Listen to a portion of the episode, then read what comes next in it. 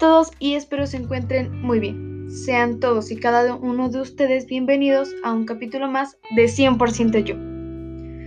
Hoy nos enfocaremos en el tema las emociones durante esta pandemia. Y es que la verdad creo que todos hemos pasado por un remolino de emociones durante esta contingencia. Ya sea felicidad, tristeza, enojos, es más, hasta nos encontramos estresados y esto puede ser por muchas cosas, comenzando por los estudios. Quienes todavía no estudian y pues tienen una vida tranquila, deben disfrutarlo.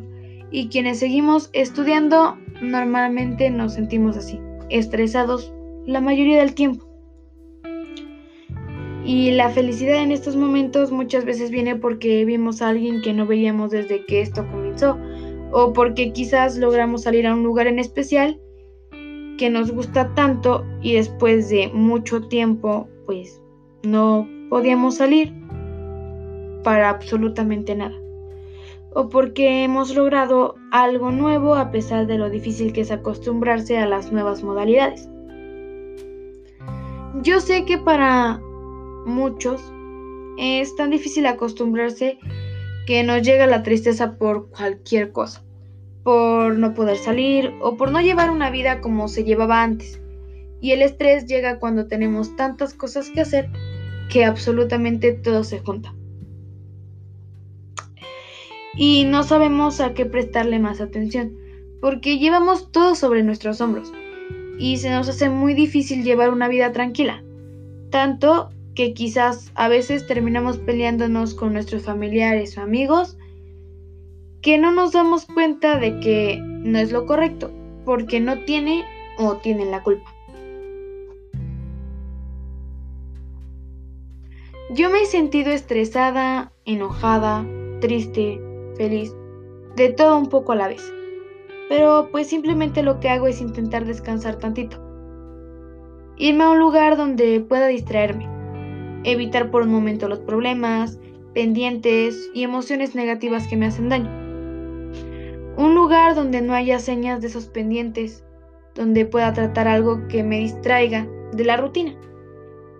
En lo personal, escuchar música me relaja y me hace sentir bien. Yo pienso que deberían intentarlo. Si se sienten estresados y enojados, pero también tristes y a veces alegres, no duden en intentarlo.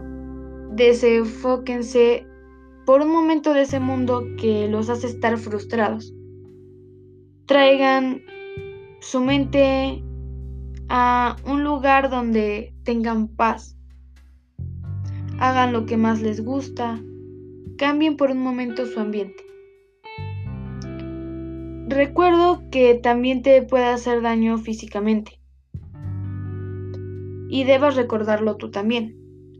Porque puedes desarrollar enfermedades a causa de esto. Piensa en tu salud. Sé feliz a pesar de esta pandemia. Y pues no podemos rendirnos ahora, después de tanto camino recorrido. Luchemos por un futuro más llevadero para que podamos tener cada vez más cerca una vida como la de antes. Porque pues quizás ya no será igual. Porque a final de cuentas tenemos que tener las mismas precauciones.